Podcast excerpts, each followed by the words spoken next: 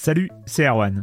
Je me permets ce petit message avant votre podcast pour vous parler du festival Silence on Joue qui aura lieu le 25 mai prochain à la Cité des Sciences et de l'Industrie à Paris. De 10h à 22h, on vous prépare une journée qu'on espère passionnante avec des discussions, des débats au cœur même de la Cité des Sciences et une soirée mémorable dans un grand amphithéâtre. La billetterie est ouverte, le lien est dans la description des derniers épisodes et vous trouverez aussi un lien vers la programmation. C'est 20 euros pour la journée et la soirée, et si vous voulez juste passer nous voir en journée, il suffit d'une entrée classique pour la cité, c'est 13 euros tarif plein avec éventuellement des réductions. C'est la première fois qu'on organise un truc pareil et on espère vraiment que vous répondrez présente et présent. En tout cas, nous, on a très envie de vous croiser de rencontrer celles et ceux qui nous écoutent chaque semaine. Rendez-vous donc le 25 mai et je vous laisse avec votre épisode de Silence en joue ou de la bande-annonce ou de Gâchette gauche ou de Dans la boucle. Enfin bref, bonne écoute. Hiring for your small business? If you're not looking for professionals on LinkedIn, you're looking in the wrong place. That's like looking for your car keys in a fish tank. LinkedIn helps you hire professionals you can't find anywhere else, even those who aren't actively searching for a new job but might be open to the perfect role. In a given month, over 70% of LinkedIn users don't even visit other leading job sites. So start looking in the right place. With LinkedIn, you can hire professionals like a professional. Post your free job on linkedin.com slash people today. Silence en joueur, Juan Cario, bonjour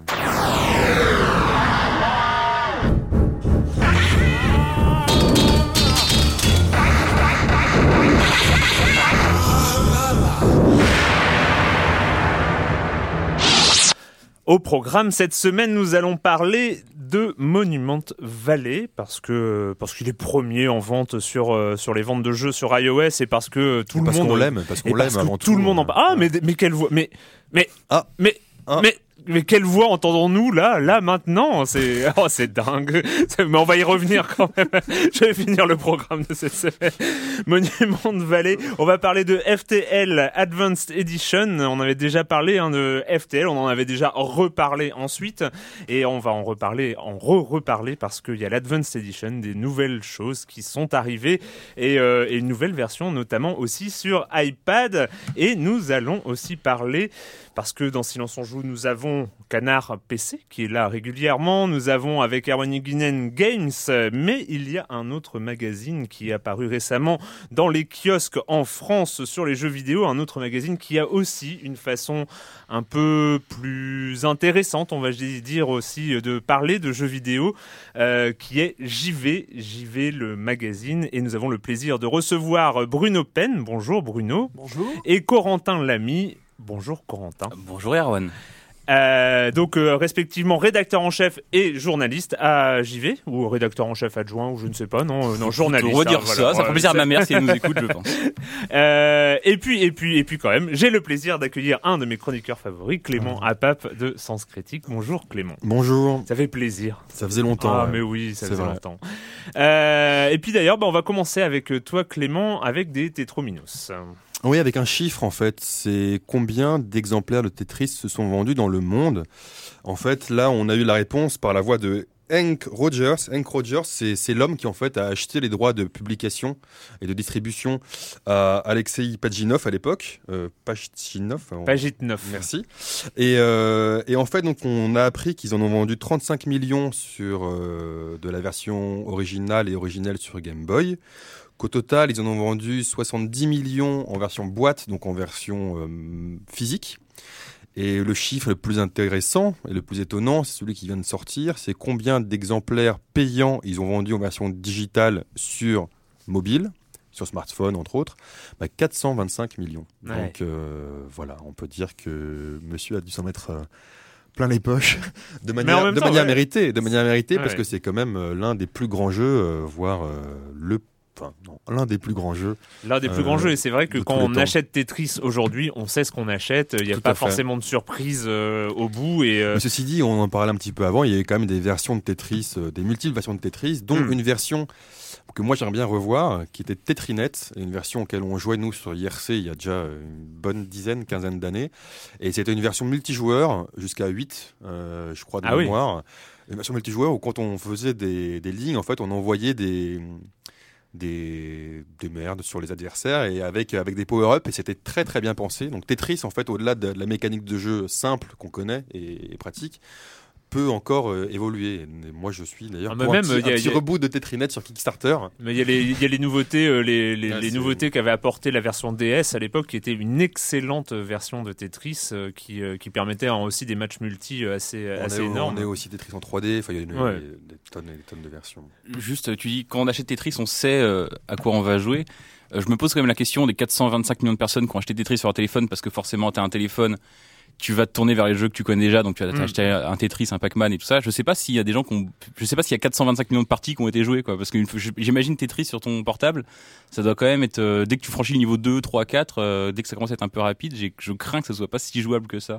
Bah, la, Mais version, bon. la version Electronic Arts distribuée par Electronic Arts, euh, sur, en, tout cas sur, le, sur les mobiles, était relativement jouable. Il y avait même, ils avaient même, euh, ils s'étaient même à peu près adaptés au tactile, ce qui donnait un gameplay totalement différent de, de, de- du Tetris euh, classique, mais euh, ça donnait quelque chose de relativement jouable. Après, c'est vrai qu'on quand on arrive sur les high level euh, avec où il y a besoin d'appuyer vraiment physiquement sur une touche pour être sûr qu'on a fait le mouvement, parce qu'il faut compter le nombre de mouvements à gauche ou à droite pour optimiser euh, les rotations.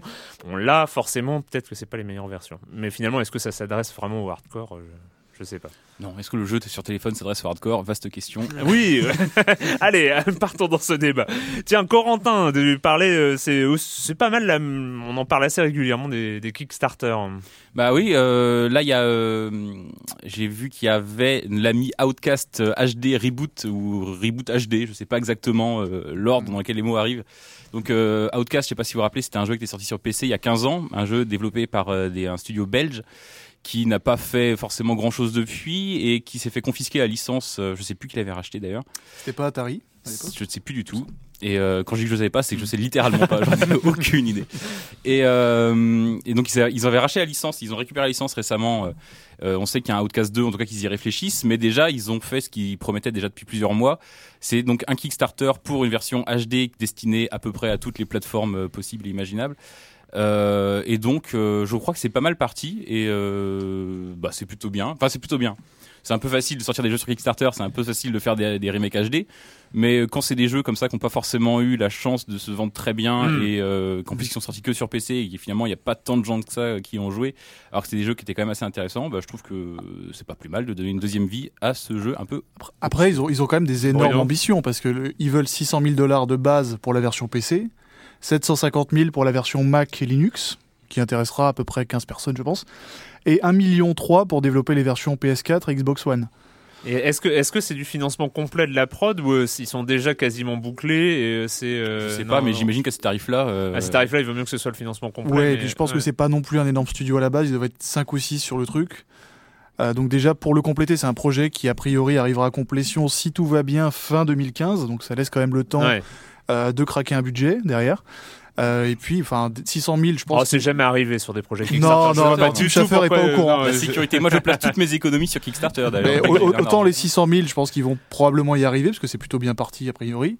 Maintenant, 1 million 3 ou plus, ça paraît quand même compliqué pour un jeu qui était ok le jeu de l'année après Half-Life euh, en 99, mais que tout le monde a quand même globalement largement oublié depuis. Quoi. Ouais, ouais. Mais c'est après, il y, a- il y a beaucoup de choses qui se jouent sur la nostalgie euh, sur Kickstarter. Euh, T'as repéré des trucs, Euh, Clément, ça fait longtemps, et donc euh, je me demande, est-ce que t'as- t'as t'as baqué des jeux récemment Euh, non, c'était pas des jeux que j'ai baqué récemment. Ouais. J'ai baqué, j'ai baqué beaucoup de choses, mais euh, non, non, euh, si, si, si, il y a eu quelques quelques petits jeux, mais maintenant je parfois quand je sais qu'il va être réalisé, je vais pas forcément le baquer. En Hmm. fait, ça dépend. euh, je mets parfois beaucoup d'argent dans un jeu auquel je crois, notamment Elite, dont j'ai déjà parlé, mais les reboots d'Elite, j'ai mis beaucoup d'argent dedans parce que j'ai envie qu'il se fasse et il s'est fait et il est en cours, il est génial, on en reparlera, mais moi je suis encore dans l'alpha et c'est- monumental. Kickstarter, moi j'adore, hein, j'ai financé FTL, euh, j'ai financé beaucoup de jeux, mais en ce moment, euh, en ce moment on en voit peut-être trop, je sais Ouais. pas. Enfin, je... Si ça m'arrive encore de donner quelques dollars, mais plus maintenant pour des. Pour des. En fait, si tu veux, j'étais assez déçu par. je le sentais, je finançais des jeux ce qui n'étaient pas mauvais au final, mais comme Shadowrun, euh, qui était assez intéressant. Mais je sais pas si je l'aurais acheté si je Ouais. l'avais pas financé Ouais, en ouais. fait. Voilà. Moi, j'ai financé pas mal de petits jeux, bah, certains de gros jeux que, euh, qui vont probablement être bons. J'im- J'imagine les RPG d'Obsidian, tout ça. J'ai aussi des petits jeux indés qui sont parfois euh, plein de bonnes intentions. Et c'est vrai qu'au final, j'étais un peu déçu du résultat. Ouais, et je suis sûr que je les aurais pas achetés. Bah, un peu consortium, notamment consortium qui est sorti là sur Steam, qui est sympa, mais voilà, je. Qui est un peu bizarre. T'a- T'avais Voilà, pas mis c'est- 100 dollars ou 120 dollars il y a quelques temps dans un truc, toi? Si, sur Wasteland 2. Mais normal, Ah mais 2. Oui, Wasteland Wasteland 2. 2. Wasteland 2 aussi, moi je l'ai financé évidemment. On ne touche pas à Westland. Et d'ailleurs, il y a eu un, il s'est passé un truc incroyable cette semaine ou la semaine dernière. euh, sur Kickstarter, c'est qu'il y a un jeu français qui a été financé à hauteur Planet- de 300, ouais, Planet's Cube, à hauteur de Cube, ouais, 300. je voulais en parler justement. ouais, j'ai- Je suis désolé, mais- je suis non, non, non, justement, c'est- c'est très bien. Ouais. Planet Cube, euh, c'est mais c'est un des rares Kickstarter. Je crois qu'il y a trois ou quatre seulement euh, Kickstarter français qui ont été. Peut-être un poil plus, mais c'était souvent des très petits projets en fait Ouais. au tout début de Kickstarter. Et là maintenant, les gros projets entre guillemets ou les projets moyens euh, qui sont lancés, on a vu avec Eric, Vino qui a, qui a présenté deux fois son, son jeu et qui, qui trouve pas de financement. En France, c'était assez compliqué. Et Bon, là, ils ont réussi euh, de justesse un peu au dernier moment, mais euh, ils ont réussi à Est-ce financer qu'on peut s'amuser à spoiler un peu euh, Planet le, le Cube. prochain Le scénario Non, non, incroyable. Il en meurt fait- à la fin. Planet Cube, en fait, c'est un jeu qu'on suit depuis un moment et euh, dans le prochain numéro, on a prévu en fait de faire une espèce de dossier, un Kickstarter vu de l'intérieur en fait. Donc Ouais. on les avait rencontrés, Corentin s'en occupait. Il les a rencontrés avant, pendant, après, euh, comment ils arrivent à gérer la pression, euh, est-ce qu'ils vont y arriver, pas y arriver, comme ça une espèce de déroulé Mmh. euh, Ah, par super. le menu d'un Kickstarter en fait. Non, bah, très Ouais. très bien. Et on apprend notamment que quand tu touches 300 000 dollars sur Kickstarter, en fait, quand tu, une fois que tu as rapatrié l'argent en France, il reste plus grand chose. Quoi. Donc c'était un peu pour ça aussi que finalement il y en a assez peu qui le font. Mais pourquoi a- la conversion en euros plus ce plus que les prend, taxes, plus ce que ouais. prend Amazon, plus que ce que prend Kickstarter, plus peut-être même les taxes que tu payes une fois que c'est revenu en France. Donc au bout d'un moment, il ne reste plus grand chose. Ils ont 8 euros après. Ils ont- ouais. Ils ont financé leur campagne Kickstarter en fait, c'est ça, c'est c'est pas mal. Euh, Planet Cube, on, on dit en, en deux mots, on est sur le la grande thématique du bac à sable euh, classique euh, post Minecraft euh, Mm, dans l'espace avec euh, les, les vidéos de présentation étaient quand même super impressionnantes avec euh, pas basé sur des cubes mais sur euh, sur une sorte de polygone simplifié euh, c'est Et euh, il y a, y a le- un twist façon Starbound. Je sais pas si vous connaissez Mm. une sorte de Terraria dans l'espace, c'est-à-dire qu'au lieu d'être sur un monde, en fait, tu vas avoir plusieurs planètes à explorer. et, euh, voilà. En tout cas, les, les vidéos de présentation étaient euh, sacrément alléchantes, sacrément impré- Mais en fait, c'est dans, dans- dans tous les bacs à sable un peu complexes. euh, J'ai l'impression qu'il faut avoir un diplôme en 3ds Max pour euh, commencer à faire des objets sympas. Euh, c'est un peu le, le souci. C'est un peu ce que ça me donnait comme impression parce que on voyait les mecs me, euh, fabriquer leur moto ou euh, je ne sais plus trop quoi. À moins que non, je confonds avec un autre euh, du même genre euh, qui s'appelle euh, les ingénieurs cosmonautes. Là, il y a un, un- un truc aussi. Euh, Kerbal Space Program, non, c'est ça? Non, non, il y a- y, aussi, il y a aussi un Cosmo Engineer. euh, Cosmo, Ah, euh, Cosmo Engineer. Un truc du genre, ouais, Ouais, qui est sur- qui est en, en alpha jouable euh, sur, Steam, sur Steam euh, aussi, sur tout Steam à fait. actuellement. Qui a l'air hyper compliqué pour faire ses objets, c'est ça J'ai fait. essayé un peu aussi, moi, je- puis, puis voilà, j'ai compris que c'était pas pour moi. Bref, le comme des comme il y a deux semaines, parce que la semaine dernière il n'y avait pas de euh, silence en jeu, donc il y a deux semaines euh, le programme c'était Danganronpa, Trigger Happy, Avoc. Et, euh, et je ne sais plus, on parlait de l'Oculus et on parlait aussi d'un autre jeu qui va me revenir, bien sûr. Ah oui, on, avait parlé aussi de Metal Gear Solid, euh, la démo là. Euh, donc, comme des comme, on commence avec Blairotin qui dit Je suis sans, je, ah, pardon, je suis sans doute devenu précoce- précocement un vieux con, hermétique au progrès et qui radote, mais je ne comprends pas tout ce bazar autour de l'Oculus. D'abord, c'est sans doute très impressionnant quand on l'a utilisé, mais on se rend compte. Euh, mais est-ce qu'on se rend compte que ce, ne sera qu'un marché de niche? D'abord, d'un point de vue jeu vidéo, ça ne concernera qu'une quantité, limitée de jeux. Ça m'étonnerait que tous les éditeurs de jeux adaptent leurs jeux pour. C'est cher. Euh, euh, je comparerais l'Oculus aux accessoires volants plus pédaliers, plus boîte de vitesse pour les jeux de voiture. Ok, c'est super cool pour les simulations de voiture, mais ça coûte un rein. Et il faudrait vraiment ne jouer qu'à ça pour que ça vaille réellement le coup. Et en plus, si on rajoute un Oculus Rift et une nouvelle carte graphique, euh, juste pour le trip, ça doit être le pied de jouer dans ces conditions. Voilà. Et euh, juste, je vous laisserai la parole parce que je sens qu'il y a des réactions euh, parmi les chroniqueurs. Et euh, Poif Poif euh, qui répond, je ne pense pas, et Facebook non plus, visiblement que ces lunettes seront réservées à un marché de niche. J'ai réellement le sentiment que cet engin va bouleverser l'industrie. À terme, c'est pas impossible que ça remplace carrément nos écrans de joueurs. Je parie sur une vraie révolution. Et, et deux, ce sera vendu moins de 300 euros, peut-être dans les 200. Et Facebook pense avoir compris que la voie de la démocratisation passe aussi par un prix abordable. Finalement, je suis plutôt confiant pour le moment en l'avenir de cet appareil.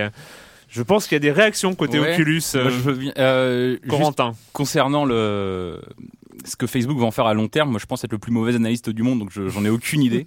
Mais juste à court terme, euh, penser que l'Oculus serait un accessoire qui va permettre de jouer, à, je sais pas, à Skyrim ou à Metal Gear Solid ou n'importe quoi en, en réalité virtuelle, je pense que c'est une erreur. À mon avis, c'est un accessoire qui va pas servir à jouer aux jeux tels qu'on les joue aujourd'hui, mais à jouer à d'autres jeux qui seront euh, des expériences qui seront euh, qui seront euh, ciselées autour de, sou- de, de cet outil-là. De la même façon que quand on joue sur tablette, on joue pas à Skyrim sur tablette. Hmm. Et donc, euh, ah, peut-être qu'à long terme, ça va évoluer, peut-être qu'il y aura une convergence, tout ça. Mais à court terme, pour moi, ça reste un accessoire différent qui va proposer des jeux différents. C'est une nouvelle plateforme de jeu en fait. Plutôt, ouais, je le vois C'est même pas comme une ça. nouvelle plateforme, c'est une nouvelle façon de jouer tout simplement. C'est-à-dire que euh, dans les jeux actuels, nous on l'a beaucoup essayé, on avait fait un gros dossier dessus. Euh, tu peux jouer à un Left 4 Dead, un Skyrim avec, mais ça présente aucun intérêt puisque l'expérience de jeu n'est pas enrichie. Si tu veux, tu as ce Mm. petit effet de relief qui te fait un, un peu flipper, mais voilà, ça n'a pas grand intérêt. L'intérêt de l'Oculus Rift, c'est de t'immerger dans un monde. Actuellement, quand tu es dans un jeu, tu rentres dans une pièce, tu prends ce qu'il y a à prendre, tu te barres. Ok, on fait tout ça. Euh, nous, on a essayé pas mal de démos et l'Oculus, en fait, tu rentres dans une pièce et pendant 5 minutes, tu regardes ce qu'il y a autour de toi. Et ça, ça peut être absolument génial pour des jeux dans lesquels il faut aller choper des, des indices, euh, dans lesquels il faut découvrir, enfin, il faut beaucoup plus prendre le temps. C'est un rythme beaucoup plus lent de jeu. L'Oculus, tu peux pas courir dans un jeu avec l'Oculus, qu'en moyenne tu cours à environ 40 km/h dans un FPS. Ça te rend instantanément malade avec l'Oculus, tu peux pas faire ça. Euh, là, l'avantage, c'est vraiment de jouer à des jeux beaucoup plus lents et d'avoir une approche radicalement différente du jeu vidéo. C'est pas des jeux de scoring sur lesquels tu vas jouer, ça va être plutôt des jeux d'exploration euh, et d'analyse. Moi, ça m'intéresse beaucoup. Après, ça ne parlera pas forcément à tout le monde. Après, dire que c'est cher pour ce que c'est, évidemment que non. Quoi. C'est... Moi, je, Clément. je, je vais aller dans, dans, dans, dans le sens de, de, de mes nouveaux collègues. Mais euh, en fait, moi, effectivement, j'ai fait partie des 10 000 personnes qui l'ont financé sur Kickstarter, donc j'y croyais et je l'ai reçu. Je l'ai revendu parce que j'attends le deuxième, euh, parce que le premier marchait très bien, il y avait un vrai effet waouh. Mais euh, pour qu'on rappelle ce que c'est, donc c'est un casque virtuel, on voit en 3D quand on bouge la tête, on voilà, ça, ça, ça suit le mouvement. Mais la, la définition était très limitée, donc Mm. c'était comme si on voyait un- une VHS à l'époque des Blu-ray, donc ça faisait un peu bizarre. La nouvelle version devrait être meilleure. Je vais dans votre sens aussi, c'est sûr qu'il y a des nouveaux jeux et une nouvelle façon de jouer qui, qui vont immerger. C'est pas habitué à tout, même si moi j'y joue, euh, j'y jouais quand même pas mal à Team Fortress 2 avec, avec plaisir, c'était, assez marrant. Mais surtout, il y a des jeux qui, qui, qui existent aujourd'hui et qui sont vraiment compatibles, notamment Elite. Elite, qui est un jeu dans l'espace dans lequel on rentre dans un vaisseau et, et le but d'Elite, c'est vraiment de t'immerger, le fait que tu être dans ce vaisseau et que voilà, tu es à la fois fort et, et faible.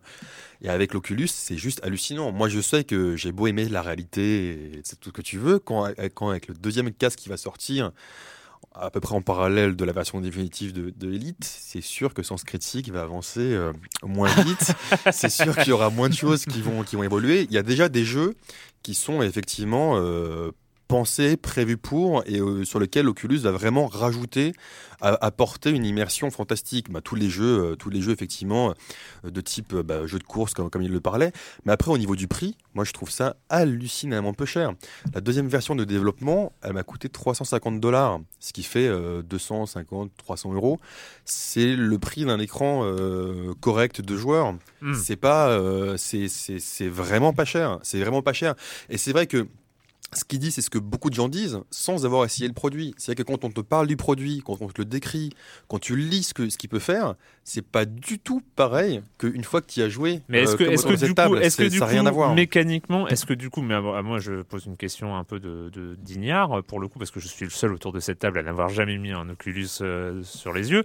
Mais est-ce que du coup, ça ne va pas mécaniquement rester un marché de niche, même un gros marché de niche hein. Le marché de niche, c'est pas forcément péjoratif. C'est, euh, c'est, c'est que euh, forcément du fait qu'on ne comprenne pas forcément ce que c'est euh, et ce que ça donne avant de l'avoir mis. Enfin, pour moi, il y a une différence on va, entre, par exemple, le motion gaming. Le motion gaming, euh, on voyait quelqu'un avec une Wiimote jouer au tennis, tout le monde comprend. Tout le monde comprend, euh, mais Ouais. instantanément s- Mm. de quoi il s'agit, ce que ça permet, quel type de gameplay vont pouvoir euh, s'occuper de ça, même si finalement on, on croyait, mais il n'y a pas grand-chose qui s'en est servi. Et par contre, on me montre un mec avec un casque sur les yeux, moi je suis pas sûr de Ils ont- comprendre ce le, qu'il le souci qu'ils ont, c'est- je, te coupe, excuse-moi, c'est qu'ils ont un, un énorme euh, déficit d'image. Tu, tu vois un gars avec un Oculus Rift, ça cristallise toutes les peurs du jeu vidéo, c'est-à-dire du mec enfermé dans son Et, et coin. puis l'air d'un con aussi. Enfin, Oui, il, a Ah, quand même, oui, il a t'as- quand même une espèce de casse sur le, sur le visage euh, gros quoi. Alors qu'une Ouais. Wiimote, c'est tellement élégant. Oui, tu, ressembles, Exactement. tu ressembles à un robot du futur de série B des années 80. Enfin, t'as vraiment Ouais. une tête improbable avec ça. Euh, maintenant, le, le, le, le gros succès de l'Oculus, c'est euh, finalement d'avoir réussi à convaincre Facebook. Hmm. Parce que les mecs avaient 2 millions de dollars sur Kickstarter, ça intéressait des indés. Ils ont levé 80 millions fin 2013, ça commençait à intéresser les petits développeurs, on va dire pro entre guillemets. Maintenant qu'ils ont euh, Facebook derrière, je vois pas pourquoi les mecs n'iraient pas développer parce qu'ils savent que c'est un projet qui va arriver à terme. Ils ont les moyens de le, le pousser, de le mettre en avant d'un point de vue marketing. Et c'est le genre de produit, une fois que tu l'as essayé, tu as envie d'en avoir un. C'est exactement ça. C'est-à-dire que moi, quand j'en parlais au début de mes potes, ils me disaient Ok, Clément, encore une merde que t'as acheté. enfin voilà, on, on me connaît. Hein. Et, euh, et en fait, quand, quand les potes ont commencé à l'essayer chez moi, bah après, ça, les gens venaient, me demandaient de venir l'essayer. C'est-à-dire que quand il y a un, un effet bouche à oreille, mais même euh, où un pote pas très joueur l'a essayé, et bah, c'est sa femme qui est venue après l'essayer. Enfin, je veux dire, c'est même des gens qui sont pas joueurs, c'était juste. Il y a eu un effet, euh, c'était pas, que je veux dire, c'est pas l'effet 3D de la 3DS. Ouais. C'est pas un petit effet waouh où tu Mm. dis ah tiens c'est marrant. C'est c'est quand même bluffant. Notamment, mais juste, juste, il y a, des- il y a des démos juste où tu mets le casque sur le visage, tu te balades et comme tu dis, c'était une villa euh, italienne, etc. C'est juste comprendre ce que ça fait. C'est quand même assez bluffant. Ouais. Même pour est-ce que tu as fait la démo avec le, le Tetris là où tu es dans un petit atelier Non, j'ai pas fait celui-là. Donc pour rejoindre la ta news d'avant, en fait, c'est juste une démo, tu es dans une pièce, tu peux rien faire hormis tourner la tête. Tu es dans un petit atelier, une petite pièce, et en fait, dehors, il y a- tu vois la ville, il y a des immenses blocs de Tetris qui tombent et qui en fait détruisent le monde autour de toi. Et dans ton petit atelier, tu as plein de choses sur établi, tu as des blocs de Tetris, tu as une petite Game Boy, et tu passes, c'est une pièce, tu peux rien faire, tu passé environ une demi-heure à tout regarder dans tous les sens. Et j'ai montré cette démo-là à plein de gens qui sont pas du tout Mm. des joueurs, et il y a cet effet de Ah ouais, j'avais jamais vu ça avant. Hmm. Et pourtant, c'est des gens qui ont connu le cinéma avec les lunettes rouges et bleues, qui sont passés à la 3D ensuite, qui ont Le cinéma en noir et blanc pour certains Voilà. d'ailleurs, je crois aussi. le théâtre. si tu nous entends. Mais c'est vrai qu'il y a un truc, ça, ah, ça marche à chaque fois. C'est des gens qui sont pas forcément convaincus. Tu leur mets le casque et euh, pourvu qu'ils ont euh, deux yeux en état de fonctionnement, ils sont convaincus. Et, et en général, tu leur mets un roller coaster et ils sont pas bien, ils sont un peu Ouais, comme ça. Mais c'est c'est Ouais. c'est vrai que c'est assez bluffant.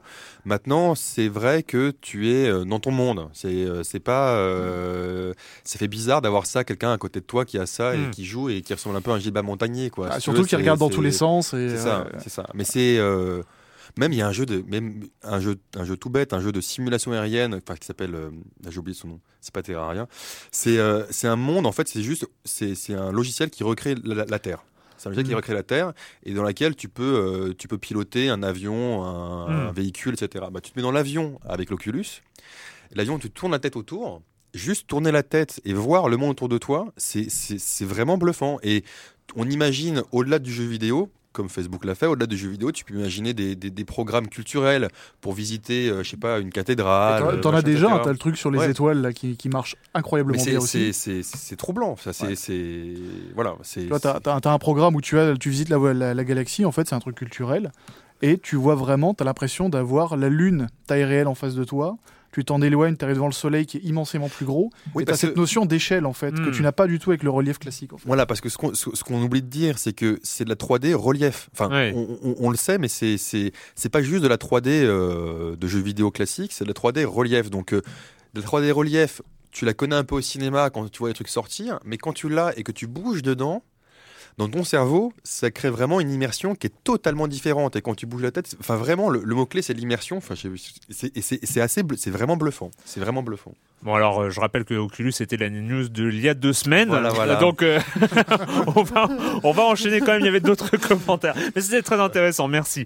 Euh, notamment sur Danganronpa avec Jérémy Israël qui dit à propos de Danganronpa encore un jeu paradoxal. Une fois que l'environnement baroque est posé, je ne trouve pas qu'il évolue de manière particulièrement délirante ou folle. Tout est traité avec sérieux pour que les bases des enquêtes criminelles restent crédibles. On sent quand même que la plupart des aspects loufoques du décor ont été plantés pour servir les impératifs des énigmes à venir. Le jeu est linéaire et je n'ai détecté pas d'embranchement dans le scénario. On a successivement l'impression de lire un livre interactif, puis de passer à des que- séquences de point and click où l'on revisite toutes les pièces pour trouver ce qui a bougé. Pour enfin terminer sur des mini-jeux un peu euh, très peu maniables euh, de joutes argumentaires et de reconstitution de scènes de crime étape par étape. Euh, je recommande de rester en mode facile pour ces parties d'action, la difficulté ne résidant que dans le bordel de boutons à presser au bon moment. Oui, ça j'avais oublié de, conseiller. Effectivement, le mode facile est, conseillé. Bref, Jérémy Israël qui a plein de remarques, il dit pour autant le paradoxe est là, je suis parti pour le finir. On a vraiment super envie de savoir ce qui va se passer, de découvrir la genèse de l'histoire, un joli tour de force qui laisse beaucoup de micro-regrets, mais pas celui d'avoir payé un jeu Vita euh, qui arrive à faire voyager et tenir en haleine. C'est le principal pour moi. Euh, enfin, Cytoplasme, toujours sur Danganronpa. Moi, j'aime bien la DA de Danganronpa, les salles qui se construisent quand on rentre dedans, les personnages en fausse 2D comme des éléments de décor, les internets marionnettes en papier avec Monokuma. Le tout donne une impression de spectacle de théâtre. D'ailleurs, le mur du fond du gymnase où se déroule la première scène avec Monokuma est décoré par le grand pain des scènes de no japonaises. Japonais. Euh, bref, il dit euh, Danganronpa me semble le haut du panier des visual novels, même si on ne peut, on ne peut juger qu'avec les rares qui sont traduits, comme euh, Persona 4 The Golden. Il s'agit d'un jeu totalement imprégné de culture japonaise, incontournable pour les amateurs de manga et du Japon en général, et je précise moi-même pour les autres, car je ne fais pas partie des deux premières catégories. Euh, bref, pour finir, Dandy Warhol qui dit Je profite que Danganronpa soit au sommaire pour parler d'un autre visual novel que je viens tout juste de terminer, qui était passé sous le radar de Silence on Joue Attack of the Friday Monsters, Tokyo Tale sur l'eShop de la 3DS. Dandy Warhol en fait une chronique très précise dans les forums de Silence on Joue. Vous pouvez la lire. Et du coup, je vais aller voir ce Attack the Friday Monsters que je ne connaissais pas. Bref, euh, bref, ben c'est l'heure de commencer cette émission. Normalement, vu qu'on parle d'un, oui, bah oui, hein, oui, effectivement, ça fait 25 minutes déjà. Euh, normalement, on parle d'un jeu, mais là non, donc il n'y a pas de générique de début pour le JV, euh, le magazine qui vient de sortir, enfin qui vient de sortir, qui a sorti son sixième euh, numéro consacré aux 25 ans de la Game Boy. Oui, je dis de la Game Boy. D'abord, nous allons. Tu as raison. Déjà, il faut prendre position. On l'a vu, je pense. Ouais, voilà, il faut s'engager et on a pris le même engagement. Nous, on dit la Game Boy aussi parce que le Game Boy, qui dit ça en 2014, quoi, sérieusement. Alors, En fait, il faut dire qu'on a quand même écrit les trois quarts du dossier en écrivant le Game Boy. et alors, à lecture, on a fait non, mais c'est pas possible en fait. on peut pas, on peut pas. Ça ne tient pas. Euh, donc, euh, Bruno, donc euh, rédacteur en chef, fondateur de, de JV, cofondateur. Cofondateur, de, cofondateur de JV. Comment euh, comment s'est passé le début de cette aventure? Chose que tu as dû raconter mille fois, mais pas ici. Donc. Oui, oui, non, mais j'aime bien, j'aime bien les locaux. Euh, Puis il invente de nouvelles anecdotes à chaque fois en plus. Donc. des dragons et tout. Comment ça s'est passé? Bah, Avec beaucoup, beaucoup de fatigue et un petit peu. On, on- on est un peu 18 plus ou pas ici? Oui. Oui, oui, oui. Bon, c'est passé avec beaucoup d'alcool en fait et un petit peu de fatigue. Et euh, non, Un bah, peu 18 plus. Ouais, c'est bien, c'est bien comme question. c'est un, un projet qui est, qui est né euh, dans le courant de l'été, euh, de, entre, entre, entre deux autres projets qui ne sont pas faits ou pas encore faits. Euh, De, de, de, de la dépitude, je vais inventer ce mot, de, de gens qui travaillaient sur d'autres magazines et qui avaient jamais pu faire forcément exactement ce qu'ils voulaient sur ces, Hmm. ces titres qui existaient déjà et puis qui trouvaient que l'offre existante était bien mais, euh, mais pas forcément ce qu'ils avaient exactement envie de lire. Donc, euh, donc voilà, on s'est, on s'est retrouvés euh, dans un café pas très loin d'ici pendant X semaines et on a peaufiné ça avec de la blanche, je crois, de mémoire. Et, et puis voilà, quoi, c'est né, c'est né au tournant de l'été. Et donc on est en 2013 euh, à l'époque. euh, quelle drôle d'idée. Juste, juste, il y a une idée quand même hein, assez, assez étrange de créer un magazine papier. Donc Bah, en fait, 2013, on- non on- je pense qu'on est parti du principe de se dire qu'est-ce, quel type d'entreprise a le moins de chances de réussir en 2013 Alors on, on, a- on pensait ouvrir une mine et puis on s'est On pensait à aperçu des calèches à un moment donné avec des poneys, mais ça s'est pas fait. la sidérurgie aussi, c'est pas mal. Ouais, la c'est pas mal. sidérurgie, voilà, on pensait racheter Florange et puis non. Et donc on s'est dit, bah, ok, on va faire une boîte, ok, on va faire de la presse, ok, bon, bah, il nous faut un premier magazine, qu'est-ce qu'on sait faire? Pas grand-chose, bon, mais dans ce qu'on sait à peu près faire, qu'est-ce qu'on sait faire? Du jeu vidéo Bon, bah c'est parti. Donc on a pris à peu près tous les magazines qu'on connaissait, on a viré ce, qu'on- ce qui nous plaisait pas, souvent il restait euh, pas forcément grand-chose, ou, voilà, ou des trucs qui existaient un peu partout, donc ça servait à rien de faire la même chose. On a pris des mags étrangers, et puis, euh, et puis voilà, qu'on s'est... On a, on a listé tout ce qu'on aimerait mettre dans un magazine et qui serait jamais probablement passé euh, dans, dans nos anciennes boîtes respectives. Je pense qu'on a fait du papier aussi parce que euh, il y avait euh, une sorte d'appel d'air aussi à l'époque euh, à Merced euh, qui, qui, avait, qui avait coulé, IG qui avait coulé. Il y avait plus beaucoup beaucoup de magazines en France. Il y a, une, à un moment donné, il y avait plus que que IG qui était en sursis et Canard PC. Bon là, ça va un peu mieux maintenant. On est dans on être 5 je pense, 5 6. Euh, donc il y avait un appel d'air et puis aussi nous euh, bon on a tous une histoire différente mais bon moi je sais personnellement moi le papier enfin c'est vraiment un truc qui me tient à cœur. C'est complètement anachronique mais c'est moi le papier c'est un truc qui me tient à Tu es cœur dans les locaux de pense- Libération ici, donc euh, t'inquiète pas, tu, tu, tu es très bien, tu es très bien compris.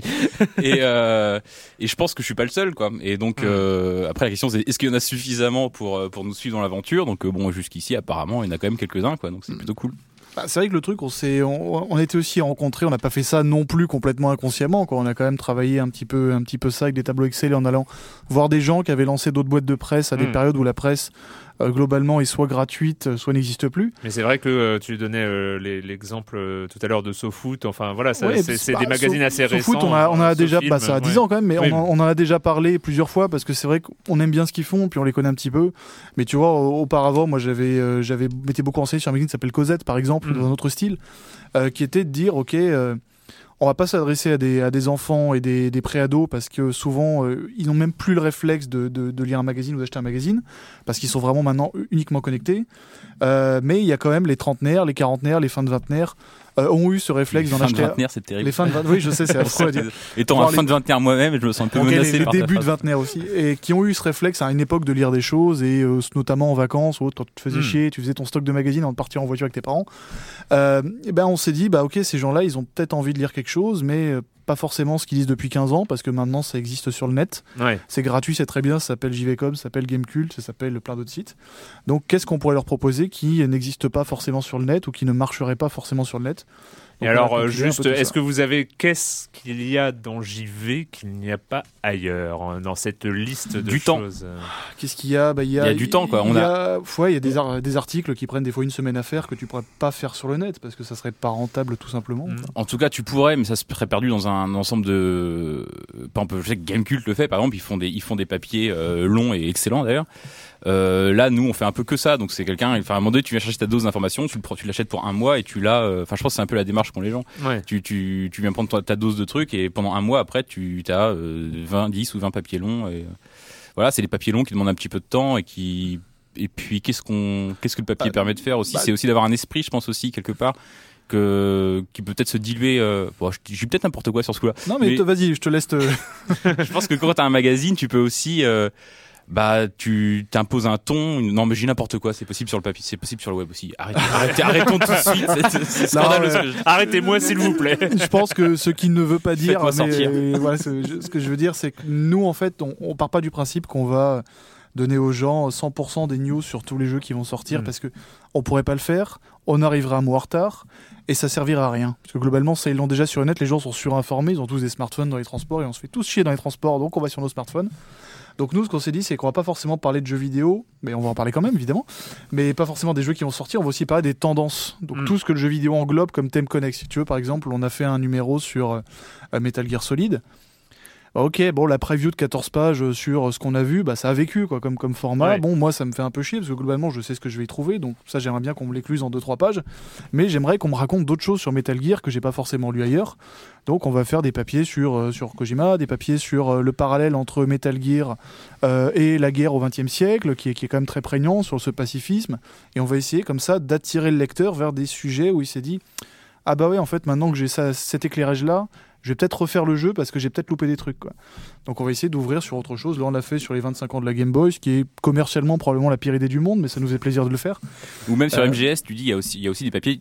Il y a des papiers assez sérieux, tout ça, mais on peut aussi se permettre de dire des conneries, des trucs qui sont complètement hors format. On fait des trucs euh, sur MGS en particulier. il y a- On a sorti le scénario de MGS 6 qui est un peu bidon, mais euh, c'est un truc. Par exemple, sur un site internet, je sais pas trop où on le mettrait, ce genre de choses. Quoi. Là, on peut se permettre un peu d'exploser Euh, sur le les forums, format, euh, sur les Non, forums, ceci, ceci dit, c'est vrai que ce qu'il y a euh, sur le papier qui est quasiment ou très très dur à faire euh, sur internet c'est les plusieurs c'est des dossiers en fait Mm. c'est euh, moi je, je sais que en tout cas quand pour avoir euh, un, un, journal papier et son équivalent web euh, par exemple le format encadré le format encadré sur sur le web c'est une catastrophe Alors, je suis pas d'accord avec toi, mais il y en Ah. a très peu qui savent le faire.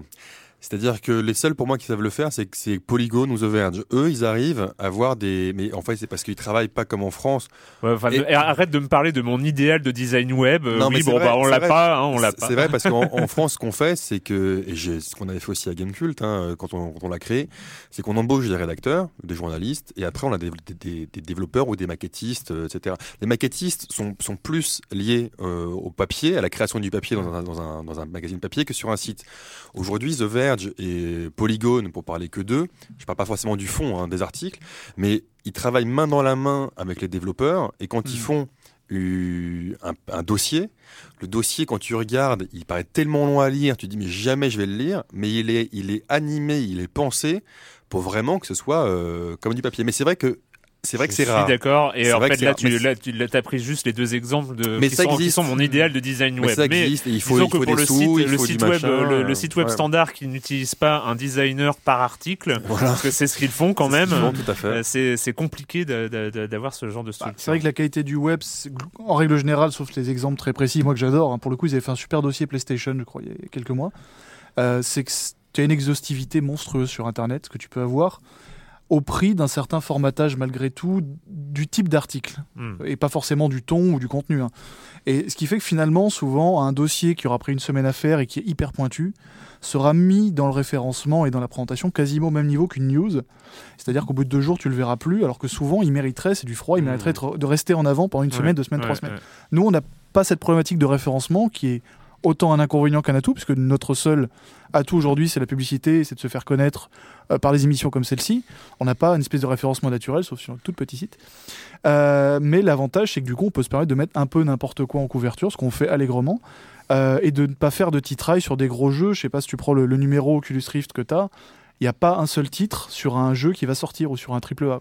Et en feuilletant euh, même le dernier, donc le numéro 6 euh, consacré aux 25 ans de la Game Boy, euh, c'est vrai que voir par exemple une double page euh, de, de, de rappel sur, sur Spec Ops The Line, enfin c'est voilà, on est, on est sur, des- sur des Bah, replays, sur, sur des bah, choses comme ça. On, va, on, on reparle de, vous reparlez de, de jeux déjà passés. Moi, il y a quelque chose qui m'a toujours un peu agacé et je, je j'ai nourri ce- ce- ce- cette logique aussi hein, allègrement pendant des années. C'est qu'on a l'impression aujourd'hui sur la presse jeux vidéo que le jeu vidéo commence euh, à son annonce, on n'en parle plus, on en reparle trois semaines avant qu'il Mm. sorte. Et le jour où il est sorti, on fait la solution, on n'en parle plus. Il n'y a, pas- il y a pas de seconde vie, si tu veux, comme le cinéma. Le cinéma, un film sort, tu le revois dix ans après avec le même plaisir, tu peux en reparler, tu peux en débattre. Un jeu vidéo, on a l'impression qu'une fois qu'il est sorti, c'est inconsommable, on n'en parle plus, il va avec les poulets en promotion euh, près de péremption et on n'en parle plus du tout. Nous, on part de ce principe que le jeu vidéo, bah, c'est une œuvre culturelle. Bon, euh, c'est pas forcément de l'art ou quoi que ce soit, mais c'est au moins une œuvre culturelle et qui peut avoir cette seconde vie et qui a forcément des choses à en redire derrière. Eh ben merci en tout cas. Euh, Donc le numéro 7 est en route. Euh, Il, va débar- il débarquera quand? Il est prévu pour quand le... Euh, fin du mois, a priori, si on meurt pas de fatigue avant. ouais. Et il y aura quoi? Il y aura quoi en, en couverture? C'est euh, C'est un peu secret, C'est mais un peu il- secret. il y aura des trucs. il y aura des trucs. Wow, attends, information exclusive. On a envisagé de pas mettre de trucs, mais c'est vrai que c'était, on nous a quand même C'est mis en moins vendeur, c'est moins vendeur. Et ben maintenant on va parler de euh, bah, du jeu qui, qui fait beaucoup, qui a fait beaucoup parler avant de sortir et qui a fait beaucoup parler une fois qu'il est sorti, Monument de Valley sur iOS.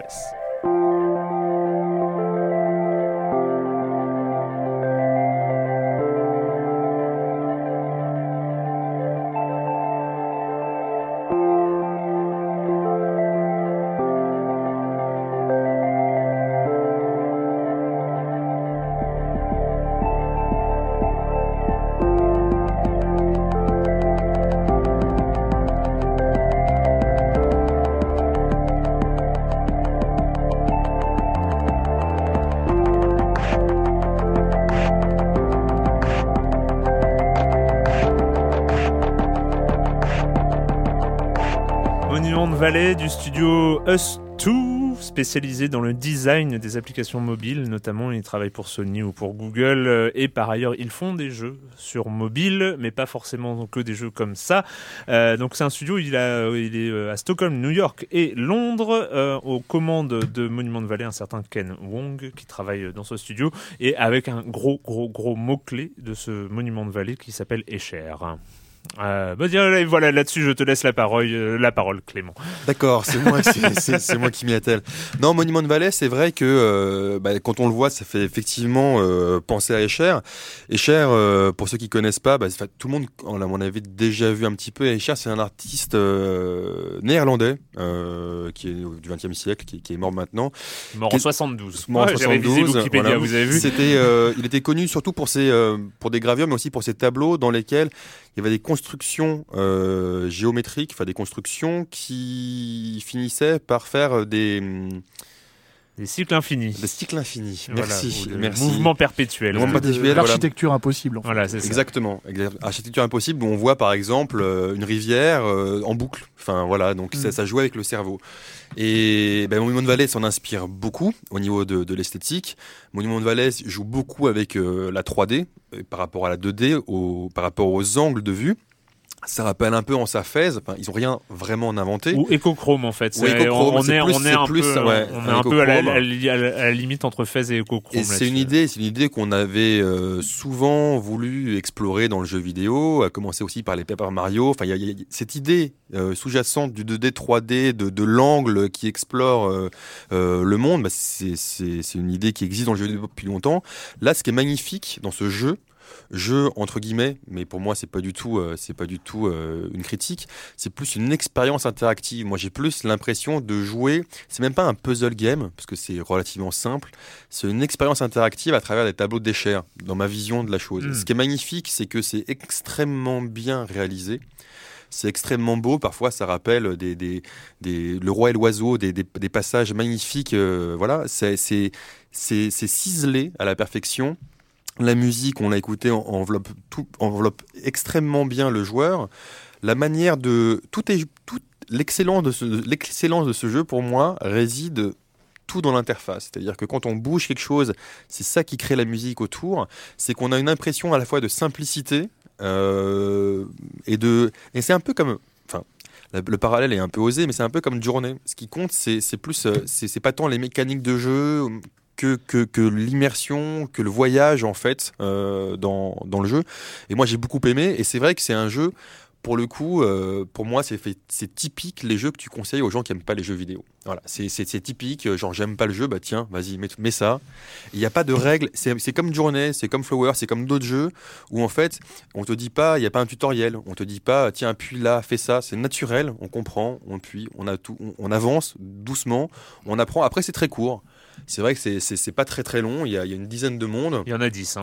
mais c'est pas c'est pas très cher non plus. Euh, ça coûte 3-4 euros.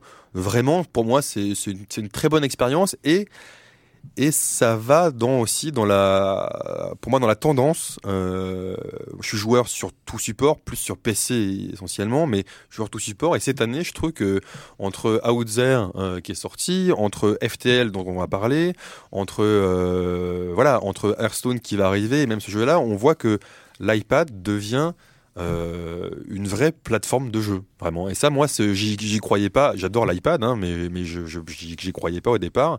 Et, mais c'est des jeux exclusifs. En tout cas, Monument. Valley, c'est un jeu, c'est un jeu exclusif qui se marie parfaitement bien à son, à son support. Comme l'Oculus Rift, en fait, tu veux dire quoi Tu veux dire que c'est Oui. une plateforme pour laquelle mais- on va développer des jeux Non, mais et cher, et cher en Oculus Rift, ça, peut- ça peut donner quelque chose aussi. Il y a des gens qui ont essayé ça, ils une encore perdus migraine. dedans. ça peut être marrant, ouais. Corentin, ton, euh, tes impressions Alors j'avoue, je l'ai pas fini. Moi, on va- je suis venu sur la promesse qu'on parlait de FTL. Alors, je me suis dit bon, là, Ouais, mais on va y arriver, on va y arriver. Mais j'ai essayé quand même, j'ai fait la moitié. J'avoue, j'ai fait que la moitié. Euh, ce qui est intéressant sur euh, ce que tu disais, euh, déjà c'est des gens qui bossaient sur l'interface à la base, il me semblait. Et c'est vrai que c'est un jeu où t'as pas un bouton. Il y a aucun moment où on va dire ce qu'il faut faire. Tu vas uniquement ba- balader ton doigt sur le sur l'écran et parce que tu vas avoir des indications qui sont extrêmement subtiles, c'est juste des pièces qui vont avoir par exemple des sortes de poignées et là tu vas savoir que tu peux les utiliser comme ça, mais t'as aucun. Effectivement, t'as pas de tutoriel, t'as pas de bouton, t'as pas de trucs comme ça. Euh, on citait EcoChrome et Fez qui sont évidemment les deux références euh, du jeu. Moi, ça me fait penser aussi à un jeu tablette euh, qui est sorti sur PC depuis d'ailleurs. Euh, le rapport est moins évident, mais c'est dans le rapport à la progression du joueur, ça me fait penser à ça. C'est Sword and Sorcery. Ouais. Parce que t'es dans l'exploration pure. Enfin, dans Fez, il y a un côté aussi exploration, expérimentation qui va venir récompenser le joueur parce que tu vas venir ramasser des items, des trucs comme ça. Là, tout est purement gratuit. Enfin, tu dois juste aller d'un point A à un point B. C'est uniquement une promenade et tu dois juste comprendre ce que le jeu attend de toi. Et euh, il y a ça dans Sword and Sorcery et c'est euh, c'est effectivement assez intéressant quand finalement on n'est plus là, le joueur n'est plus récompensé en- parce qu'on lui distribue des points ou de, ou de journée aussi tu citais, mais parce que tu vas progresser dans une expérience et tout ça. Et c'est vrai que c'est ouais, c'est un- une sorte de voyage, c'est assez sympathique. Et j'ai hâte de rentrer chez moi pour faire la deuxième moitié. Non, c'est pas vrai, je vais rentrer bosser en plus. Donc c'est pas vrai. Non mais c'est vrai, c'est vrai que la- le, le premier contact, euh, alors il faut conseiller de- d'y jouer peut-être plus sur tablette que sur téléphone, même si c'est disponible euh, aussi Ouais. sur iPhone. Mais euh, sur iPhone, j'ai essayé la version iPhone, mais en fait c'est toujours dommage parce que ton doigt, quand tu essayes de, de faire Cache. bouger les choses, Il cache. cache euh, la scène que tu es en train d'essayer de bouger. Donc c'est Petit doigt de fée, donc ça se pose pas ah, tellement ouais, ce genre bah, de problème. tu, as, tu, as, tu as bien de la chance. Hein. Euh, mais euh, ce, qui, est- ce qui est très impressionnant au niveau, c'est la perfection visuelle. On, on voit que chaque niveau, il y en a 10. Euh, à partir du deuxième ou même du troisième niveau, chaque niveau est très complexe. C'est Il y a, il y a beaucoup de choses à l'écran. Il y a, il y a une construction architecturale soignée, mais au, au demi-pixel près. Enfin voilà, il y a, et il y a un bon goût. Enfin alors je sais que c'est c'est très relatif et très Mais ça reste, subjectif mais de, reste, dire ça ça. reste minimaliste. Mais ça reste minimaliste. Voilà, c'est très minimaliste. Les aplats de couleurs sont bien choisis. On n'est pas, on n'est pas dans quelque chose de fade. On n'est pas non plus dans quelque chose de super clinquant. On est quelque chose qui, est- les couleurs sont bien posées. Je trouve qu'il y a, il y a quelque chose qui est bien pensé et où chaque niveau est travaillé. En fait, on voit que c'est pas euh, juste le parcours de l'héroïne dont je n'ai pas noté le, le prénom, qui euh, Un truc en 3 Ida, un truc comme ça. ouais, un- ça quelque, quelque ça. chose comme ça. Euh, on on- n'est pas juste à se soucier du parcours hein, qu'il y a. D'ailleurs, des fois, il y a ben, dans, la tradition euh, échérienne, il y a des escaliers partout, euh, dans, tous les sens. hein. C'est aussi un des jeux, euh, les, jeux de, perspective et de, gravité, où, où situe la gravité. On, a ce genre de niveau. Mais finalement, c'est l'entièreté du niveau qui est intéressante. C'est où visuellement ton regard va se perdre et tout ça.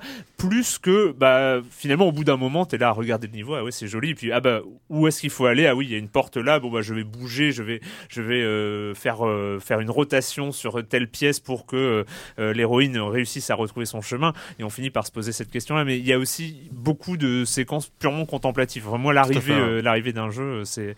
Et je voulais revenir aussi sur un truc qui, qui est assez magique. Enfin, moi, ce que, ce que j'aime beaucoup par rapport à, à ces, ces délires de l'architecture impossible dans, dans les illusions d'optique comme ça, issues de Escher. Et il y avait le, le- le triangle et l'escalier de Penrose ou Pinrose, je sais plus comment ça s'appelle, mais c'est euh, le triangle, euh, ce, ce triangle en, qui est impossible à relier en fait, euh, et qu'on peut faire en, en- en fausse 3D. Enfin, ce qui est, ce qui est marrant, c'est qu'avec la 3D euh, visuelle des jeux vidéo, on, on- on l'imagine comme étant une représentation de- de- d'une 3D euh, réaliste, ce qui fait que quand il y a ce truc qui arrive, quand il y a, ce, ce, ce, ce, ce- ce qui était dans Echochrome, hein, ce qui était très présent dans Echochrome, mais quand il y a, il y a ce twist comme ça qui arrive où on fait se rejoindre des trucs qui normalement étaient pas à la même hauteur, normalement ça aurait pas pu se rejoindre, il y a et que et que l'héroïne traverse ce, ce, ce truc-là, enfin il y a, il y a un sentiment super étrange. Enfin je sais pas si ça vous a Mhm. fait la même chose. hein.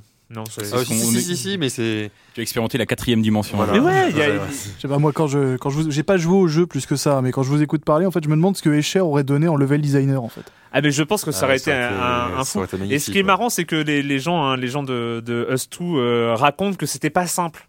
Moi, j'imagine quand même l'éditeur de niveau, Mais- mais- euh, mais l'éditeur de niveau, parce qu'en fait, on, on est là, ouais, c'est de l'image, donc ils peuvent malade, tricher et tout ça. T'empêche que les éditeurs 3D, on peut pas trop tricher avec un 3DS. Tu lui dis, non mais relis ça à ça, Ouais, euh, ouais. t'inquiète, t'inquiète pas, ça va marcher. Non, ça marche pas comme ça. Et en fait, c'était, ça a été un sacré casse-tête à Ah, coder. ouais.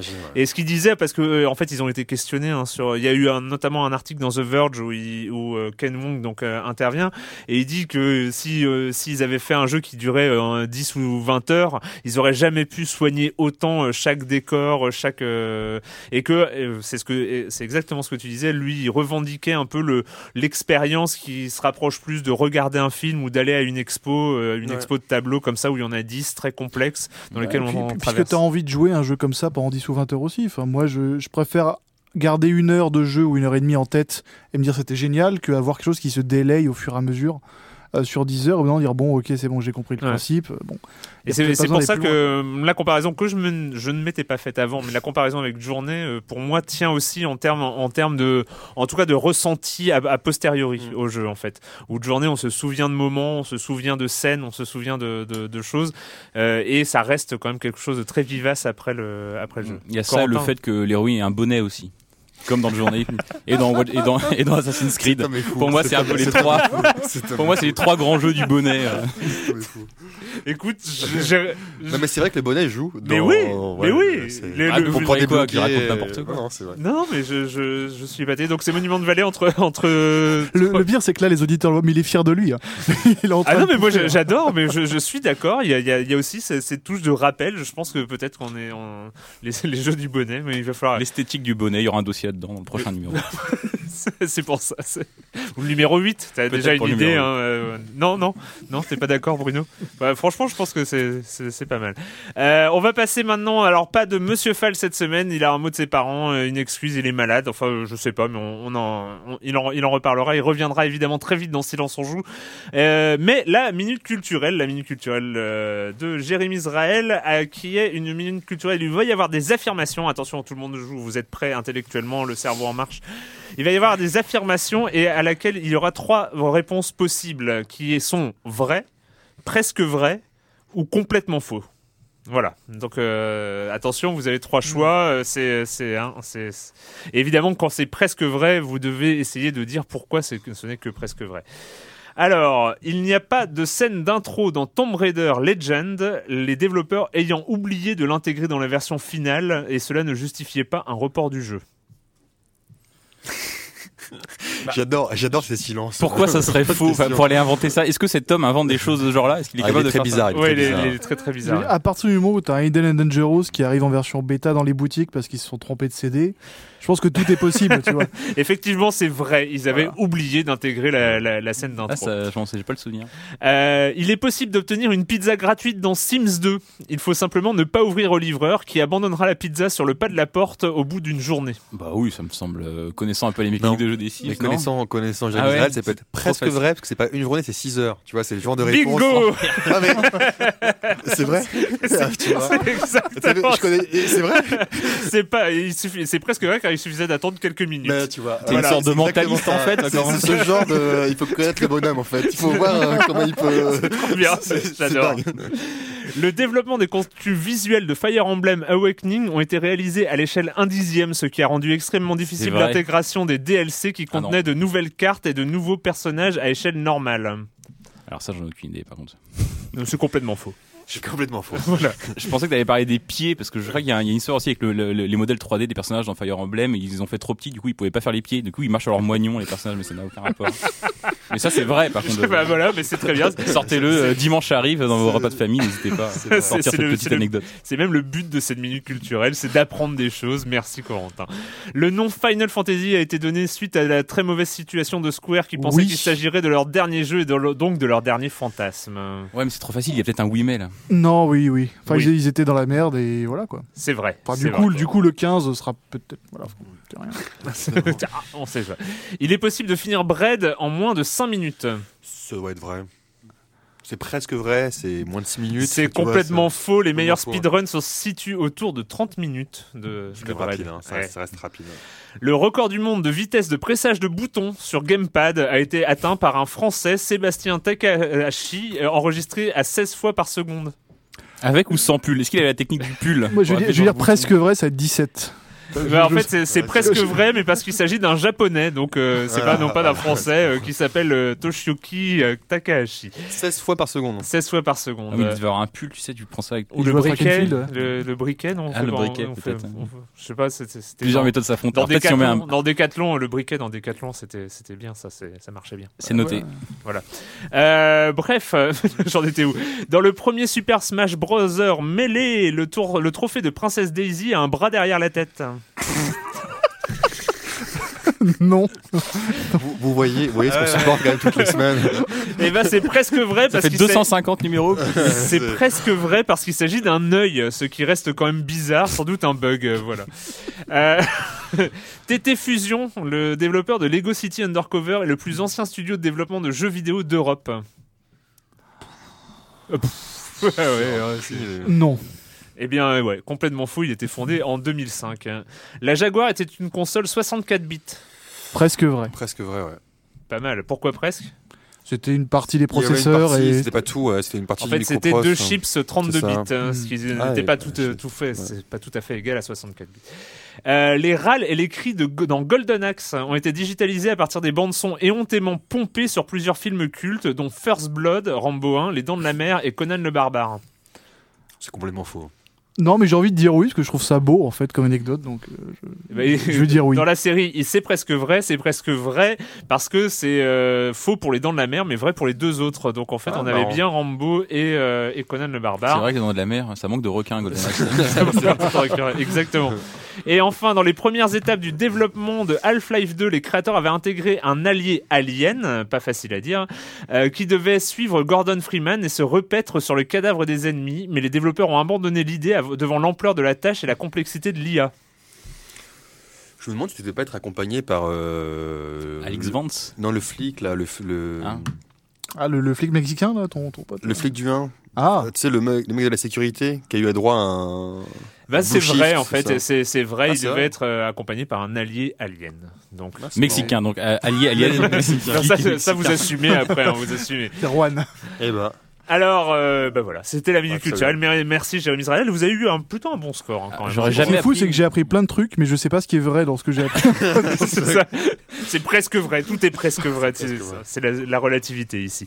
Et on va finir sur FTL Advanced Edition et on va écouter un petit morceau parce que c'est toujours bien la musique de FTL.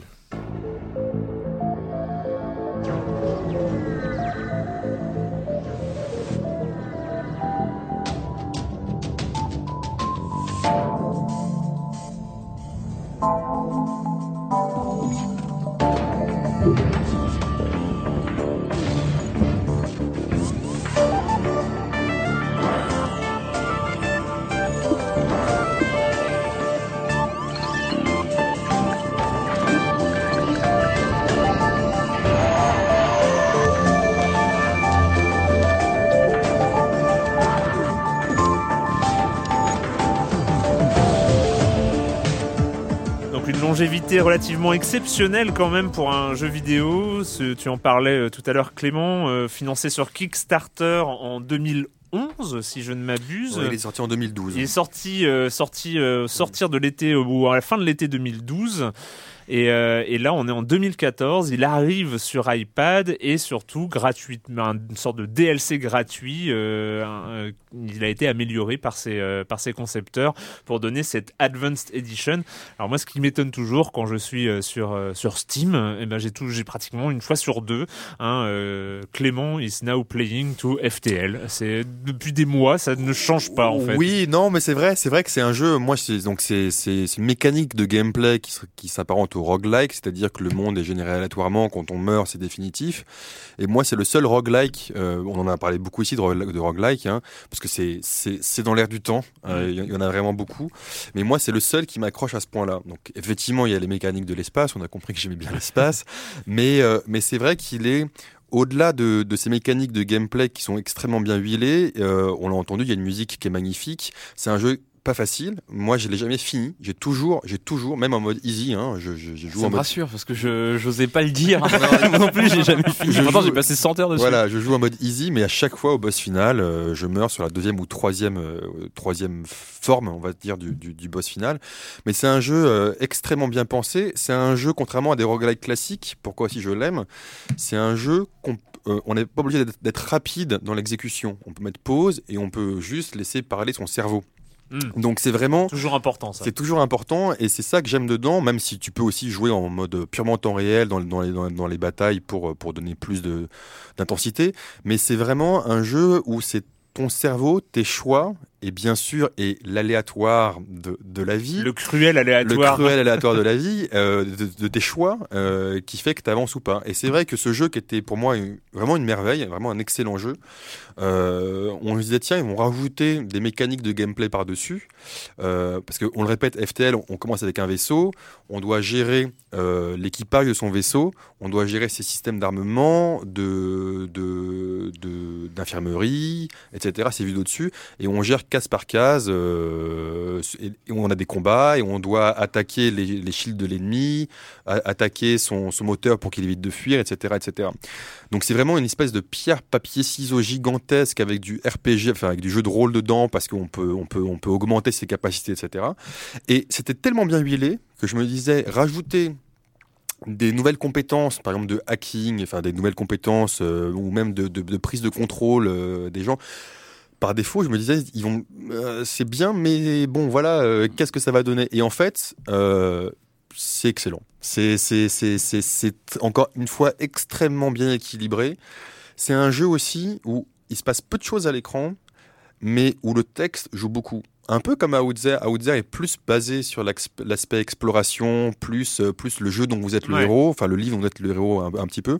Mais ce, qui est, ce que j'adore moi dans FTL, c'est bon, il faut comprendre l'anglais évidemment pour y jouer. Enfin, il faut pas comprendre l'anglais pour y jouer. On peut y jouer sans comprendre l'anglais, mais l'anglais sert quand même. C'est-à-dire qu'il y a toujours des, des textes très courts quand on arrive, mais c'est ce qui, qui- ce que j'aime beaucoup, c'est que c'est des mots qui créent une réalité. Et c'est Mm. ça que j'aime aussi dans le jeu vidéo, c'est qu'on n'est pas obligé d'avoir euh, de la 3D, du machin, etc. pour être immergé. FTL, c'est un jeu qui arrive à nous immerger juste avec de la 2D, des plans fixes. Et le petit texte qui fait qu'effectivement, on a l'impression d'être euh, d'être euh, dans, dans- dans le jeu. Ce qui est intéressant, c'est que ce jeu-là vient de sortir aujourd'hui, enfin là, il vient de sortir sur iPad. Donc avec la version euh, avec tous les ajouts, etc. pour 10 euros, ce qui est un petit peu cher pour un jeu iPad, ce qui est pas très cher pour le jeu qui est offert. J'y ai joué aussi, c'est- très bien, sauf sur... Moi j'ai un iPad mini, c'est vrai que sur iPad mini c'est jouable, mais euh, c'est un jeu mine de rien qui, qui, qui, qui est agréable à jouer sur un grand écran en fait aussi. Donc euh, jouer, si vous pouvez jouer sur iPad non mini, c'est peut-être mieux. Si vous avez que l'iPad mini, découvrez-le quand même, euh, ou achetez-le aussi sur PC, tout, tout, tout bêtement, parce que c'est un, c'est un grand jeu. Voilà.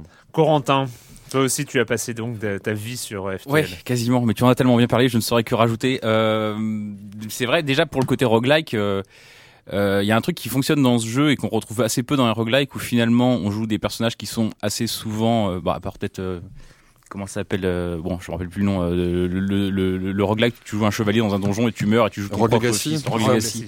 Où là, c'est un peu plus le personnage est un peu plus incarné.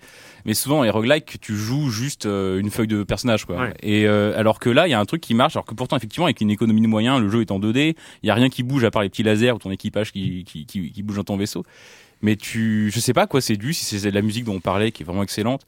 Ou euh, mais tu t'identifies et, tu, et tu, tu, tu entames ce tu entames ce voyage avec euh, cet équipage aléatoire au début et tu termines l'aventure où tu t'es attaché à mort à eux quand il y en a un qui meurt c'est un drame tu peux arrêter de jouer pendant deux jours non c'est faux mais c'est pour vous dire dans quel à quel point de, de, de, de tristesse on peut être dans ce jeu terrible mais euh, tu t'attaches à, à ton personnage et euh, et, euh, et, et, et, et qu'est-ce que je sais plus ce que je voulais dire? Oui à quel point c'est un roguelike effectivement qui est prenant moi je sais que je suis un joueur assez médiocre à ce jeu effectivement mais euh, pas comme les mecs qui peuvent jouer 4 minutes et perdre au bout de 4 minutes quoi moi effectivement je joue 100 heures et je continue à perdre quoi qu'il arrive C'est ça, ça qui est beau, c'est que c'est un jeu difficile au final, mais, dont les, mais, mais très agréable à jouer, même si on gagne pas, entre guillemets. Et ça, c'est. parce que tu as vécu cette sorte d'aventure euh, qui qui est, qui est malgré tout intéressante. Euh, tu, en fait, je, moi, je, je pensais, tu, tu parlais d'Outzer euh, tout à l'heure. Euh, je pensais la grande différence entre les deux jeux, c'est que dans Outzer, tu, comment dire, la fin arrive comme un soulagement en fait. Mm. Je- tu, c'est une sorte de, c'est les épreuves sont pendant le jeu et tu galères, tu t'en prends plein la gueule pendant le jeu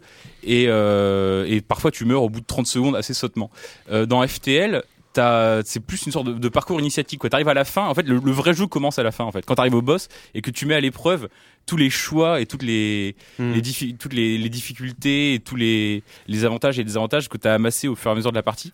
Et oui, c'est ça pour expliquer à quel point en fait le, le jeu est prenant, à quel point tu t'attaches à ces personnages parce que tu tu, tu vis, ce- c'est- une sorte de parcours initiatique qui est pas si dur que ça. En fait, c'est vraiment le boss qui est dur. Ah, c'est le boss qui est dur. Enfin, à part peut-être quand les gens qui jouent en hard galèrent peut-être dès le début. Nous, comme Oui. on joue en facile, c'est différent. Moi, je suis tellement mauvais que j'arrive pas au boss. Hein. C'est, Ah ouais? euh, mais Ouais, bon, après, mais- après, j'ai pas joué assez. En fait, je pense que pas j'ai pas encore assez, ouais. intégré les mécaniques jeu de qui- jeu. Et c'est vrai que moi, je suis capable de me faire avoir par manque d'oxygène. Mon, tout mon équipage meurt. Donc, euh, Bah, ta nouvelle race extraterrestre qui a pas besoin de respirer. Il faudra que tu, tu ah, joues pas avec mal. elle. T'as même, même je- du clonage maintenant, même s'ils meurent, ils Oh. peuvent, ils peuvent revivre. Mais Non, non, mais c'est vrai que c'est un jeu qui. Ce qui est marrant, c'est que tu peux. C'est un roguelike dans le sens, effectivement, où quand tu meurs, bah, t'es mort et t'es obligé de recommencer depuis le départ.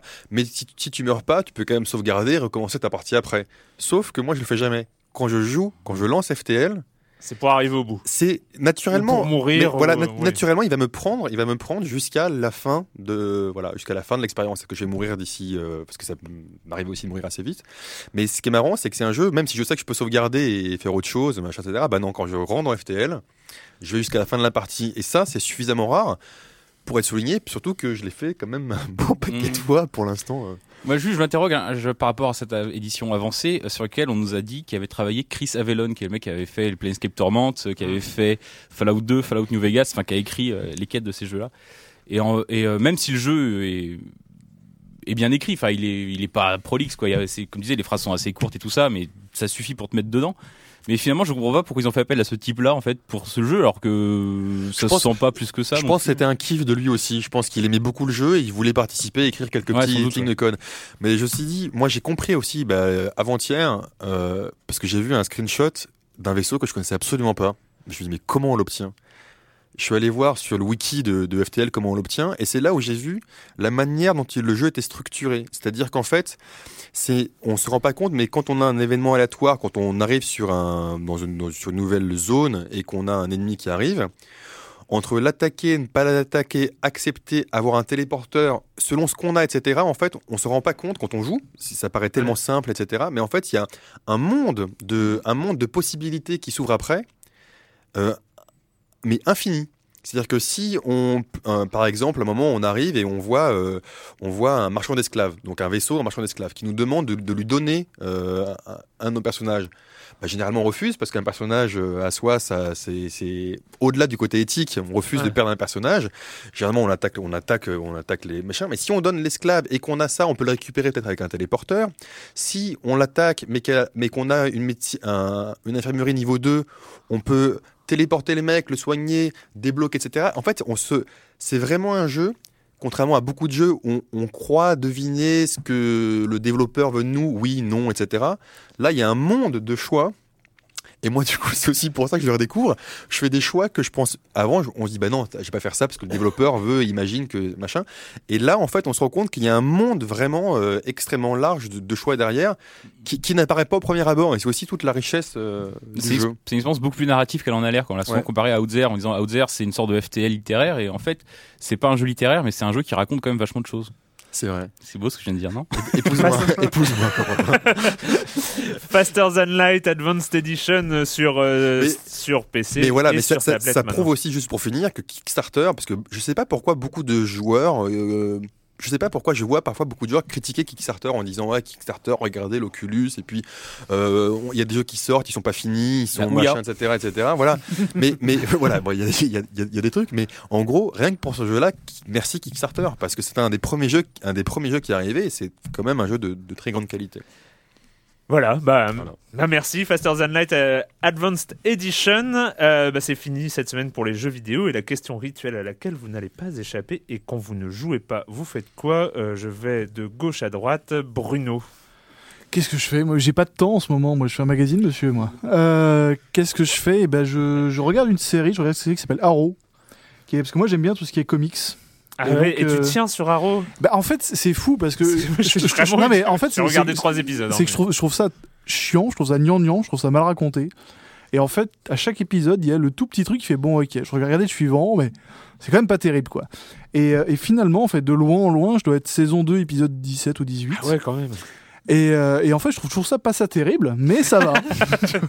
C'est genre la, la série, euh, la, la- la série Popcorn. ouais, mais tu vois, je me mets ça sur mon iPhone et je regarde ça écrasé dans mon oreiller le soir euh, sur mon téléphone avec une oreillette et, et la trace de l'oreiller sur la joue. D'accord. Et, et puis, en fait, ouais, je trouve ça hum, sympatoche, quoi. En fait, c'est- c'est ça a plein de défauts, mais ça va, quoi. C'est euh, pas comme s'il y avait 840 séries absolument cultes Non, parce que j'ai. House of Cards qui m'attend, j'ai plein de trucs géniaux de l'autre côté, j'ai toujours pas regardé Mad Men, mais juste, voilà, c'est c'est mon. Il y a une sorte de culte à la rédaction autour de cette série. La moitié de l'équipe le regarde et l'autre moitié se demande mais pourquoi ils font ça? c'est assez curieux. Clément. Euh, moi j'ai lu, euh, j'ai découvert un bouquin qui s'appelle Replay grâce à Sens Critique. Je sais pas si vous connaissez, c'est un site merveilleux pour découvrir. Et euh, Replay, c'est un livre de 98. Donc le pitch est assez simple. C'est euh, donc le, le héros qui s'appelle Jeff. Il décède d'une crise cardiaque à 43 ans et en fait il se réveille bah, 25 ans plus tôt dans sa chambre d'université quand il a 18 ans avec les souvenirs de sa vie d'avant. Donc ça c'est le pitch simple, d'un côté intéressant mais basique. Et en fait, au-delà du côté euh, un peu SF qu'on peut imaginer, euh, moi j'ai trouvé ça, mais c'est pour moi un excellent bouquin. Bah, déjà, il a une grosse note, hein, il a une note de 8 de moyenne, ce qui est assez énorme euh, sur le site, c'est d'avoir 8 de moyenne. Et, et c'est vrai que c'est un jeu, c'est un jeu, c'est un, hein. C'est- un livre euh, assez fascinant parce que c'est un livre sur la condition de l'homme au final, sur les choix, sur l'amour, sur les regrets, sur ce qu'on fait, ce qu'on fait pas, euh, sur les possibilités. Tiens, si j'avais fait ça, etc. C'est simple, c'est bien écrit, c'est prenant. C'est un, un livre qui se lit d'une traite et c'est un livre que j'ai bien aimé. C'est pas un livre qui c'est pas un livre forcément qui donne des réponses, mais c'est un livre, euh, bah voilà, c'est aussi euh, comme euh, comme Journey, comme euh, comme FTL, c'est aussi un livre où le chemin est, est super intéressant et je trouve ça vraiment une très belle mise en abîme de notre condition d'homme. Formidable. Voilà. J'aurais pu dire c'est un bouquin d'Ian Retry, mais euh, c'est. Mais voilà, mais c'est, c'est, je, je spoil pas, mais, euh, mais c'est, c'est plus que le pitch de Déjà, t'as dit au début il meurt. Hein, Voilà. mais euh, donc c'est Replay de Ken euh, Greenwood et je le conseille euh, vraiment. Voilà. Corentin. Alors je vais commencer en précisant que ma vie culturelle est d'une pauvreté abyssale, donc je n'ai a priori, je suis allé au cinéma une fois ce mois-ci et c'était la seule fois de l'année, donc je vais ressortir ce que j'ai déjà dit par ailleurs, à l'antenne de l'excellent podcast ZQSD, je fais une petite pub en passant. je vous resserre ce que j'avais dit, mais, euh, mais j'ai vu, donc, j'ai vu le dernier Wes Anderson. Je me déplace une fois en dehors de chez moi pour, euh, pour, pour vivre un événement culturel, donc je sais voir le dernier, c'est, c'est pour aller voir le dernier Wes Anderson à chaque fois. Et celui-là, j'ai trouvé ça, je l'ai trouvé vraiment excellent, et euh, il y a toujours ce côté visuel qui est extrêmement séduisant, et il a vraiment un univers visuel qui tourne parfois un peu à l'autocaricature, mais qui marche vachement et qui est hyper touchant et qui est peut-être pour la première fois dans son œuvre qui est mis au service d'une histoire. Et en fait, il y a un scénario qui vaut ce qu'il vaut, mais il y a, une vraie histoire un peu prenante, un peu haletante, avec des rebondissements. Et euh, je trouve que le cocktail marche bien. Et je suis à chaque fois je me bats avec des gens, à chaque fois que je dis ça, et je suis prêt à me battre, je vous préviens. Mais je pense que c'est peut-être le meilleur Wes Anderson. Et je terminerai là-dessus. Wow. Et c'est le, le, nom du film Il en a pas, c'est ça. Euh, il s'appelle comment il s'appelle Le Grand Budapest Hotel, autant pour moi. D'accord. Euh... Ah oui, C'était marrant de parler de trois minutes d'un film sans donner le nom en fait. bon, le dernier Wes Anderson, Anderson, en même temps. Ouais, ça, oui, peut, ça, peut, suffire. Ça peut suffire pour le retrouver. Euh, moi, pour ma part, bah, c'est pour ça qu'il n'y a pas eu de silence en joue la, la, semaine dernière. Je suis allé à Charleroi et euh, je me suis euh, plié à l'exercice de la conférence. Oui, oui, c'était c'était un peu une première pour moi où j'ai donc fait une conférence invitée par l'université de Charleroi sur l'histoire des jeux vidéo avec un, un, un, petit challenge qui consistait à raconter l'histoire des jeux vidéo en à peine plus d'une heure. Et donc ça a été bien bien speed. J'avais, je, je m'étais mis une grosse contrainte. J'avais monté un film d'une heure avec des images de l'histoire des jeux vidéo. Et donc en fait il fallait que je garde le timing en fonction du film qui passait parce que je savais que si j'utilisais des slides comme comme ouais, tout le monde, je n'arriverais pas à dépasser 1989. Donc là je suis arrivé jusqu'en 2014. J'étais très content. Et, euh, et en fait euh, coup de bol ça a été filmé. Donc euh, vous pouvez retrouver ça sur. C'est dispo sur YouTube. Ouais, ouais voilà sur, sur Vimeo. Mais c'est presque pardon. YouTube. Pardon. À deux doigts. À deux ça, doigts. ça, devait être très speed comme c'était un peu le générique d'une fois la vie, non Bah en fait le, le problème c'est que je me rends compte que j'ai eu un, notamment un gros problème de respiration. À, à, à certains moments, on a juste l'impression que je sors d'un footing. bon, bref, c'était un peu compliqué, euh, mais euh, voilà, le, le, le, principal est d'arriver au bout. Hein, voilà, et puis euh, c'est voilà. J'étais content quand même. Euh, bref, c'est fini pour le, cette semaine pour les jeux vidéo. À la technique, c'était Marc Quattro. Nous, on se retrouve très bientôt ici même. Merci à tous. Merci hein, d'être venus. Merci. Merci. Ciao.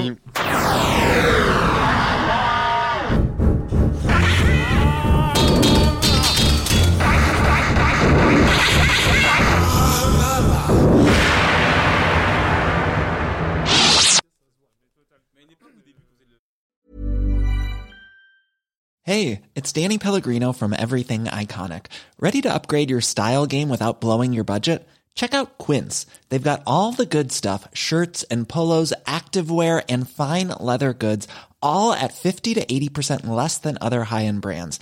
And the best part? They're all about safe, ethical, and responsible manufacturing. Get that luxury vibe without the luxury price tag. Hit up quince.com slash upgrade for free shipping and 365 day returns on your next order. That's quince.com slash upgrade.